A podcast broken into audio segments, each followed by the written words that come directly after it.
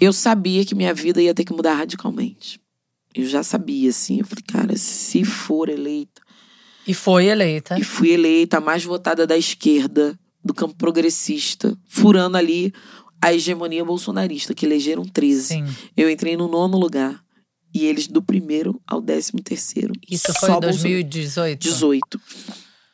E aí, é, Mudar esquema de no segurança. dia que eu fui né? eleita, no dia seguinte, minha rede já tinha sido atacada pelos hackers.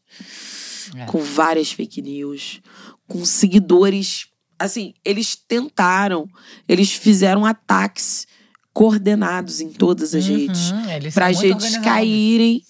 E aí a gente entrou em contato com todas as redes, Instagram, Facebook, essa galera toda, falando que a gente tinha sido atacada. E eles tinham diagnosticado o ataque. Por isso que ali também no segundo dia a gente já ficou tudo verificado.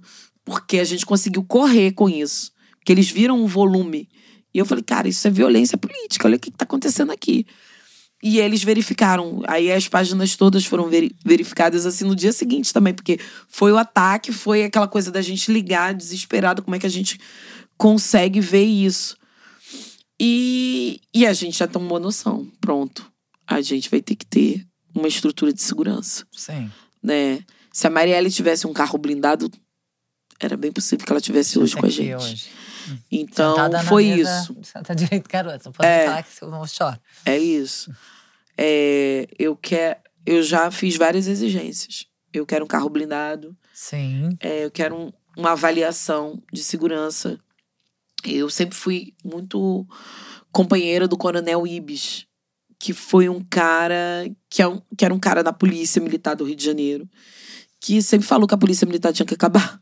Hum. Então era um cara que é, eu fiz todos os debates com, com a perspectiva de direitos humanos. Foi- Eu chamei ele para trabalhar comigo. Falei, Ibis, eu preciso de uma pessoa com essa sua cabeça, mas que saiba de segurança, porque eu também não vou ficar, não vou dar mole, não vou dar mole.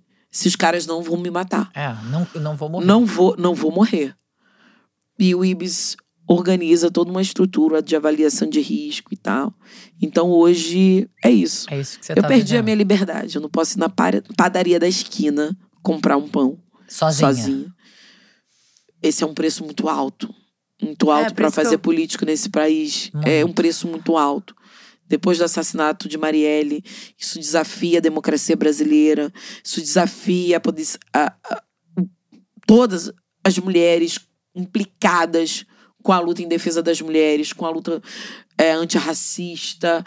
Todas elas que chegam nesse espaço chegam com já um que a mais de risco. E, obviamente, eu, com toda a relação dos últimos 20 anos com a Marielle, era impossível. Ser chefe de gabinete da Marielle, se imagina. Então, quando eu entro, eu já entro assim, ó. É impossível não sentir medo. É impossível não sentir medo. Mas o medo é bom porque também te defende. guardião, né? É. Eu digo que que tá o medo hoje, ele é o que me fortalece também. Uhum. Porque ele é meu combustível. E ele não te o paralisou, meu que é medo não me paralisou. O meu medo é um combustível pra lutar pra que outras mulheres não sintam medo. É. Eu não quero sentir medo. Eu não quero que as outras mulheres Porque sintam era isso medo. que eles queriam. E era isso. Né? Eles Então, querem, assim, que eles né? querem. Querem. Não, assim, Querem. o assassinato dela é um recado claro. Não Evidente. ousem, né? Eu- Parem. Não ousem. Não ouse. Parem não por aí. ousem. Parem. Pare, Parem. senão a gente. É isso que a gente faz. Então eu acho que o recado foi o contrário. Sim. É o, o nosso recado pra eles. É. É falar, olha, a gente vai vir, vai vir com E a gente vai se multidão. multiplicar. É, eu né? acho que tem uma coisa muito de. Obviamente, a gente não tem peito de aço, né? É. Não é isso. Sim. Mas é entender que não dá pra uma luta que é coletiva, né? Uhum. E eu acho que isso sempre me deu muita, muita certeza é, de que a minha a luta colocada hoje com um mandato que tem o meu nome, que tem a minha cara, não é só minha. Não. Sim. Entendeu? Então, assim, essa perspectiva do coletivo me ajuda bastante. É, é o seu Que eu sei porque eu não tô fazendo por mim. Não é só. Tem muito mais gente nesse processo. O que eu falo é para muito mais gente ter condições de vida. Eu tô falando de mulheres, gente. 53% da população brasileira. Eu tô falando de pretos e pretas, 56%. Da... Eu tô falando de lutas muito pra maioria. A gente tá falando da maioria da população, Da que é população. considerada a minoria em direitos. em Exatamente. direitos. Então, assim, é, é maior do que eu. É.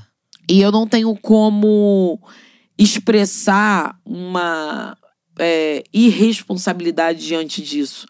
Então, é claro, me cobro muito, aquela coisa, né, é meio. Né, eu não sou heroína, mas também é isso. Eu não, eu não quero que outras mulheres tombem no processo. Senta direito, garota.